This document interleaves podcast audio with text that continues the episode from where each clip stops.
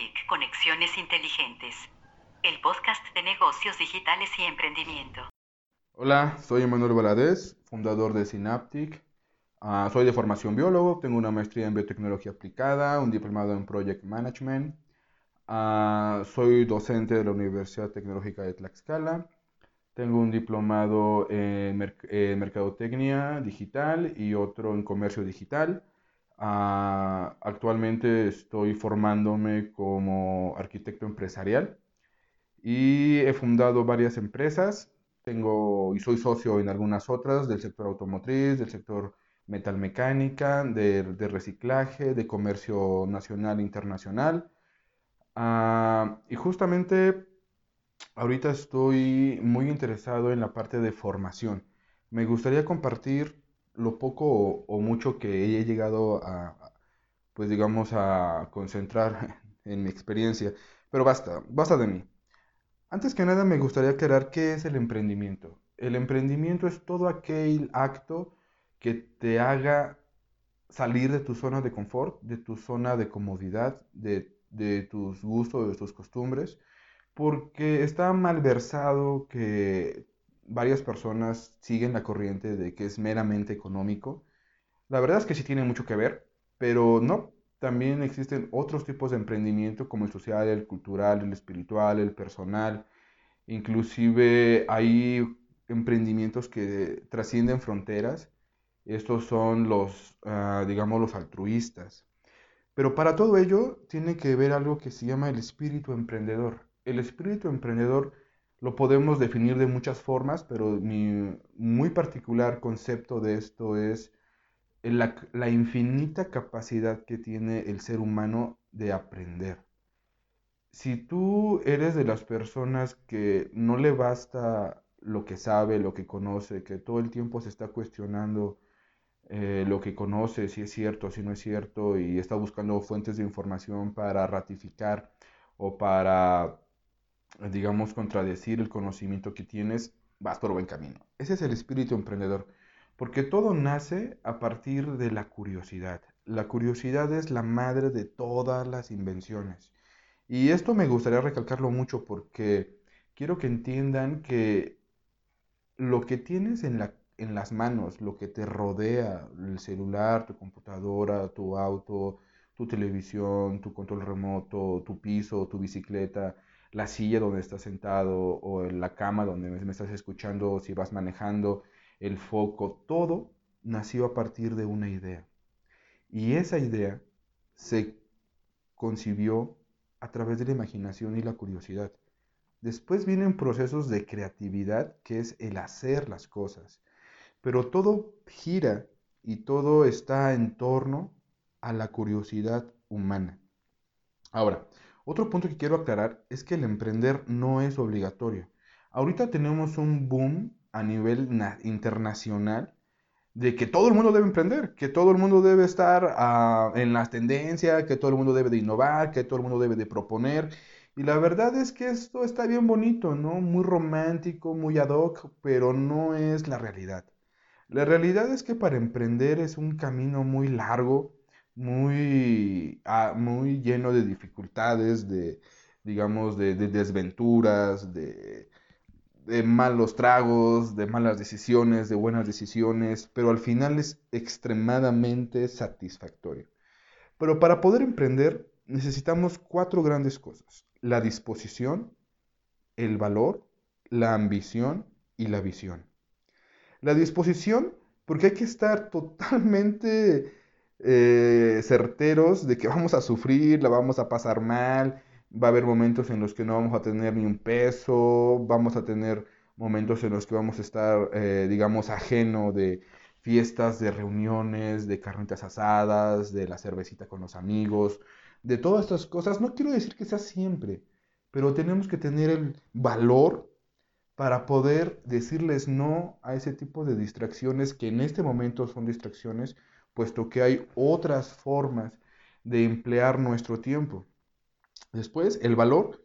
¿Por qué? Porque muchas personas nos van a criticar desde nuestras familias, nuestros amigos y sobre todo la sociedad, ¿no? porque también estoy harto y hastiado de que en Internet, en todas las redes sociales, inclusive eh, en algunas páginas del gobierno y algunas asociaciones civiles, pues estén llamando mucho a esto de emprender con las falsas burbujas, ¿no? De querer ganar dinero muy rápido, de que todo lo puedes obtener desde tu celular. Y la verdad es que sí, sí es cierto eh, hasta cierto punto. ¿Por qué?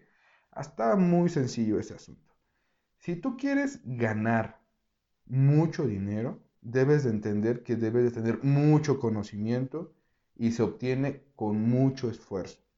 Entonces, hay aplicaciones que sí te permiten cobrar, ganar o, inclusive hacer trueques de tus servicios o tus productos y los puedes vender y digitalizar y bla, bla, bla. Pero te dan un muy, un muy corto margen de ganancia. ¿Cuál es esto?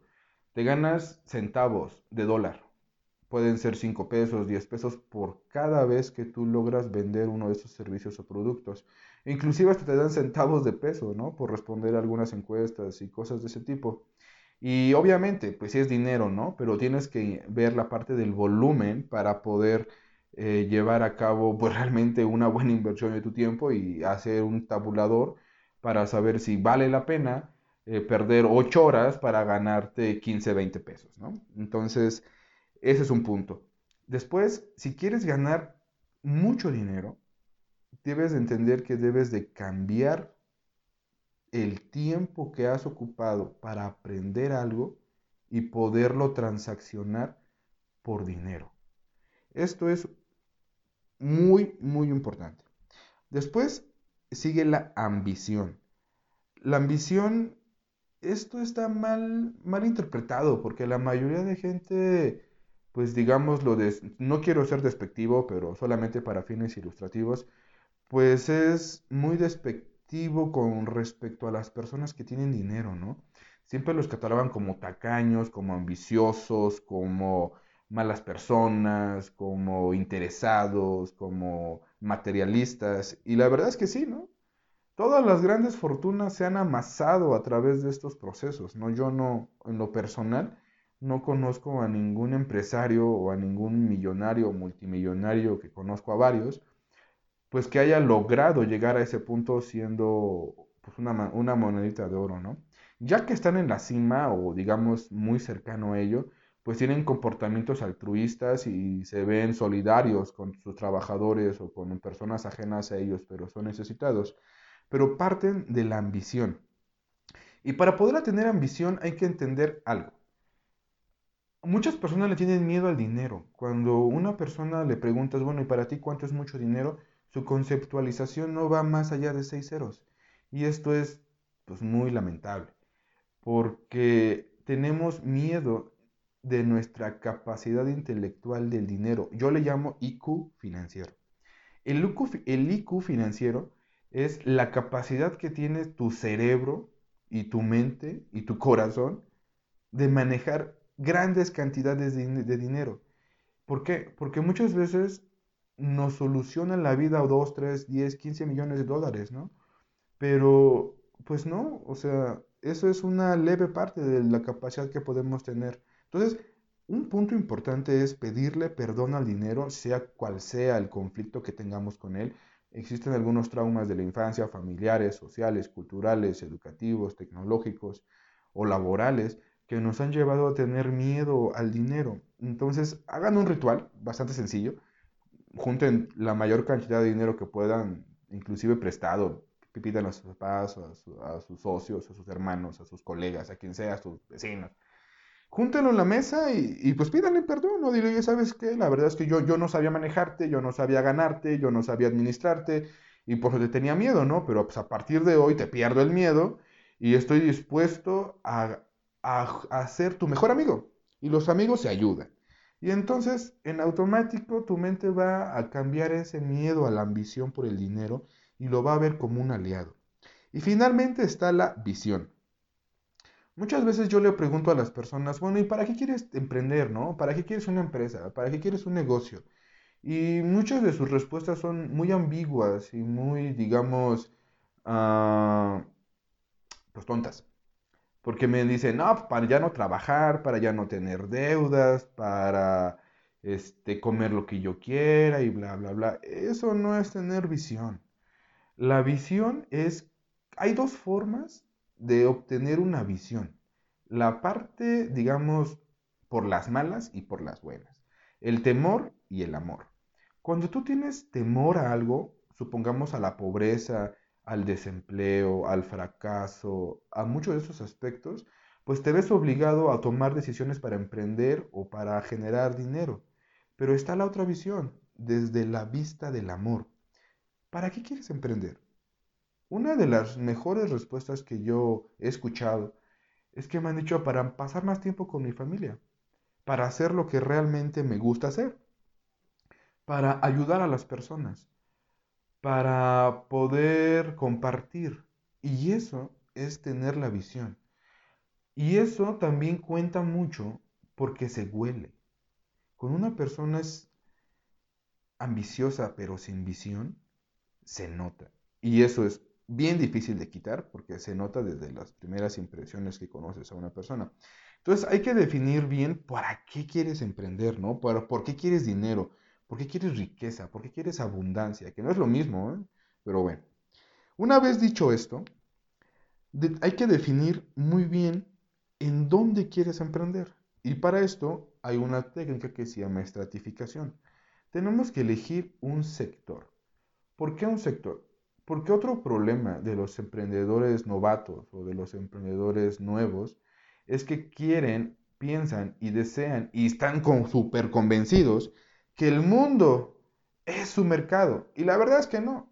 Y te voy a ser bien honesto, ¿no? Si tú ofreces cualquier producto en este momento, a nadie le va a interesar.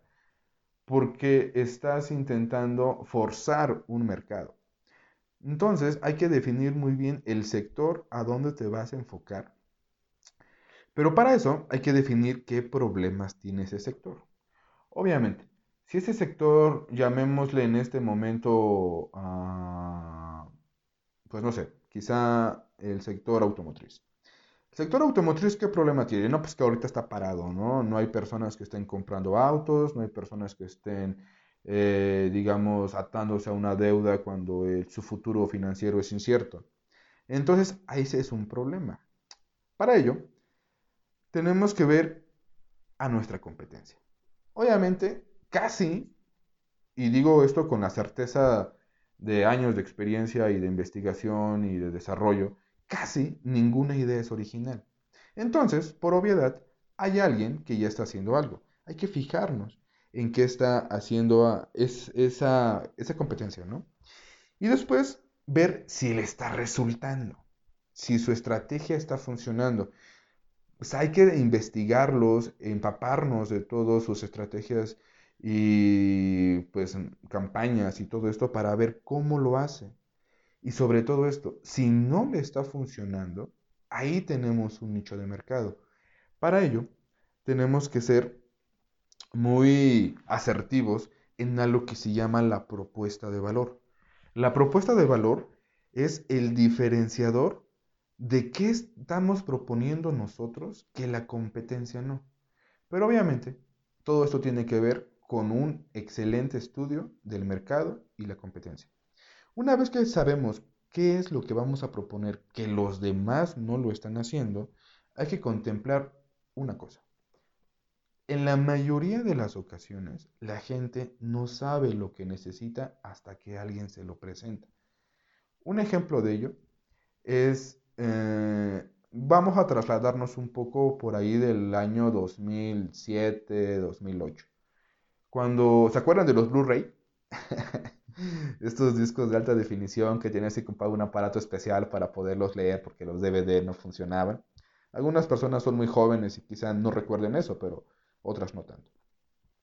Entonces, la gente ni siquiera conceptualizaba poder ver películas en alta definición vía Internet por dos aspectos. Uno, el Internet era pésimo en esos años y hasta intentar ver un video de alta definición en YouTube tardaba años en cargar o se veía pixeleado. Y dos, estaban tan acostumbrados a tener primero VHS, luego beta, bueno, beta, luego VHS, luego DVD, bueno, CD, luego DVD y luego Blu-ray, que lo que esperaban era otro disco que se viera mejor y que compraran otro aparatito. Entonces, cuando Netflix propone el streaming de películas, la gente no sabía que lo necesitaba. La gente no sabía que lo quería. La población ni siquiera tenía idea que era posible, pero fue logrado. Esa es una propuesta de valor. Ahora, dentro de la arquitectura de empresas es mezclar todo lo que ya existe con la era digital de forma eficiente. Y para ello hay que tomar en cuenta que ya estamos en una era digital. Y la era digital comprende obviamente al e-commerce. Y les quiero decir algo, ya no es si quieres, ya no es una tendencia, ya no es una suposición, ya no es eh, a ver si pasa, ¿no? Ya está ocurriendo. La gente ya está comprando muchos de los artículos vía internet. Y algunas empresas como Walmart, Sam's, Chedraui eh, y otras, Uber Eats, se están adelantando a estas cosas, a estas tendencias, a estos fenómenos poblacionales, yo diría mundiales, y están ofreciendo la mayor gama de herramientas que se puedan para facilitarle a las personas el cómo comprar las cosas. Entonces aquí viene otro grado de complejidad. Ahora ya no solamente es proponer algo o emprender algo de forma tradicional, ahora hay que contemplar la era digital y el e-commerce. Para ello, debo de decirles que existen varias tendencias que están emergiendo o que están siendo eh, vislumbradas actualmente en todo el mundo. Una de ellas es el sector salud. El sector salud puede ser abordado o bien atacado de muchas formas. Por ejemplo, de la parte textil, se están desarrollando nuevos materiales, nuevas fibras que impiden la formación o la proliferación de microorganismos. ¿Por qué? Porque si empezamos a atacar desde la ropa que vestimos a, a cualquier tipo de bacteria, virus o microorganismo como un hongo, pues va a ser mucho menos el riesgo de infectarnos. ¿Cuál es la importancia de esto, chicos? Si ustedes se ponen a pensar, todos los humanos y digo con certeza, todos los humanos usamos algo para vestirnos, una prenda. Desde los aborígenes eh, en, Australia, así como las personas de la Amazonia y de África y de Kenia, así como un europeo, un canadiense, un brasilero, un colombiano, un chileno, un mexicano, un francés, un español, todos usamos prendas de ropa. Entonces, esto no quiere decir que el mundo sea nuestro mercado, sino las personas que tienen la capacidad adquisitiva para comprar estos nuevos productos que van a ser inherentes a la protección humana o a la protección de la salud. También se puede atacar al sector salud por la parte biológica o biotecnológica. Esto es generando nuevas formas de, desinfección el cloro es una muy o la más eficiente forma de desinfectar las cosas, pero es tóxico. Y en grandes concentraciones es letal. Imagínense cuántos millones de litros de cloro se están ocupando a nivel mundial y adivina de dónde se van. A los mantos freáticos, porque la gente lava su banqueta, lava sus cosas, no sé, sus zapatos, o la, bueno, la suela de sus zapatos, los tapetitos, inclusive hay spray de cloro. Y todo eso se va al ambiente. Y en algún momento va a ser un grave problema la contaminación de cloro de agua, tierra y aire. Después, entonces, perdón, eh, en la parte biotecnológica existen muchos otros agentes antimicrobianos y micóticos que pueden contrarrestar eh, la proliferación de microorganismos. ¿Por qué hago tanto énfasis en los microorganismos, chicos? Porque es las nuevas tendencias de guerra, las nuevas tendencias de pánico, las nuevas tendencias de cómo controlar a la población. Si se fijan, algo que ustedes no pueden ver, ni yo ni ustedes, mantuvo a un planeta cautivo por más de dos meses. Bien, ahora, por la parte química, también podemos atacar mucho del sector salud. Eh, ¿A qué me refiero con ello? Pues todo lo que tenga que ver con productos de higiene, además de los biológicos, por ejemplo, eh, mascarillas con telas inteligentes que al, mismo tiempo estén impregnadas con algún tipo de, eh, ¿cómo se puede decir?, mm, aglutinante para microorganismos que impida el acceso de, estos microorganismos a nuestro cuerpo. Existe otra tendencia que se llama el delivery, que es la forma de distribución. Ahora, ¿cuál es un problema que se enfrentó el mundo? Sí, sí, sí, qué padre, ¿no? Todo el mundo compra en Amazon, en Mercado Libre, en línea, en Wish, en, perdón, en Liverpool, en Soriana, en Palacio de Hierro, en Walmart, lo que sea. Y ahora, ¿quién te lo entrega, no? Y si se ponen a pensar, un repartidor de pizza, de tortillas, de dispositivos, de hasta de, hasta de correos de México, de FedEx, Estafeta, de HL, lo que sea, ¿cuántas casas no visita al día? Y entonces, ¿dónde queda tu cuarentena, no? Perdón, pero pues es un foco de infección bastante enorme. Entonces están pensando las grandes compañías de paqueterías y entregas cómo hacer que un paquete se entregue de forma higiénica y sin contacto.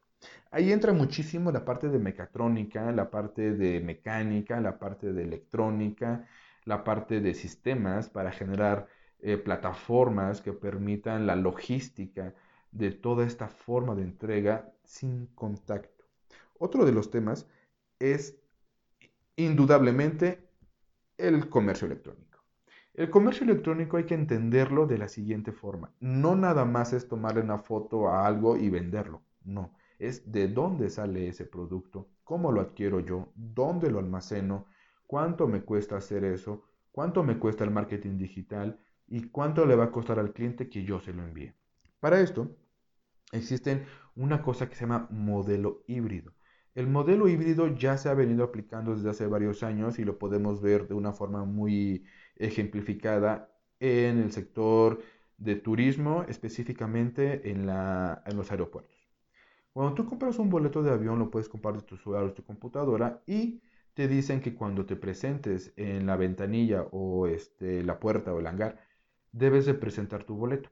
Para ello, si no lo imprimes en tu casa, lo puedes imprimir en la aerolínea. Hay de dos. O te cobran por hacer este servicio, o algunas buena onda, pues tienen unas maquinitas ahí donde pones tu nombre, tu número de asiento y tu código de vuelo y te sale un ticket. Y con eso ya puedes abordar el pase de abordar. Esto es una forma híbrida, porque la mitad del proceso lo haces digital y la otra mitad del proceso lo haces análogo. Esto se está aplicando en el comercio digital. ¿Cómo es esto? Hay empresas que están aprovechando las redes de otras empresas para poder hacer ahí sus entregas. ¿Cuál es un ejemplo de ello?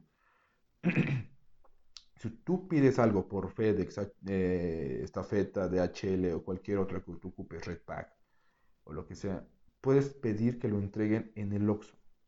Y el OXO lo acepta. Y tú te presentas al OXO con tu INE o tu comprobante de domicilio a lo que diga que eras tú y te lo entregan. Esto es el comercio digital híbrido. Hacer la mitad del proceso de forma digital y la otra forma análoga. Esto es un punto crucial que yo considero un gran nicho de mercado. Luego vamos a la parte industrial. En la parte industrial, la automatización y la digitalización de las empresas va a ser determinante para que puedan seguir funcionando. Porque una cosa es tener a 10, 15 personas en un lugar que a tener a 200, 300, 2000, 3000, 5000 personas en una zona. Para ello, van a establecer medidas de seguridad. Se los digo porque formo parte del clúster automotriz y ya nos llegó la normatividad de cómo y los requisitos para poder eh, activar, eh, eh, reactivar actividades para poder echar a andar las plantas del sector automotriz. Y una de ellas, pues es lo de siempre, cubrebocas, goggles, mascarilla, guantes, desinfectante. Pero la otra es el menor número de trabajadores por zona. ¿Esto qué quiere decir? Que si una máquina ocupaba dos o tres trabajadores que estaban en contacto a menos de un metro o un metro y medio de distancia, se tiene que reducir. Y entonces, ¿cómo logramos esto? Con la automatización y con la digitalización de procesos. Para ello, existen empresas que aún no se han dado a conocer, pero yo ya tengo algunas referencias, en que ya están viendo las formas de cómo digitalizar máquinas viejísimas, porque lamentablemente en nuestro país eh, en algunas zonas sí tienen recursos económicos para estar actualizando constantemente su acervo eh, técnico y tecnológico, pero la aplastante mayoría no. Y entonces subsisten con maquinaria del año pues, de, de la canica, ¿no? De la piedra. Entonces, ¿cuál es la siguiente tendencia? Los cursos y tareas digitales. Si se dan cuenta, en el sector educativo es un gran problema. Todo esto representa cambiar y transformar, adecuar todo el sistema que veníamos manejando de cómo educar a las personas de forma presencial.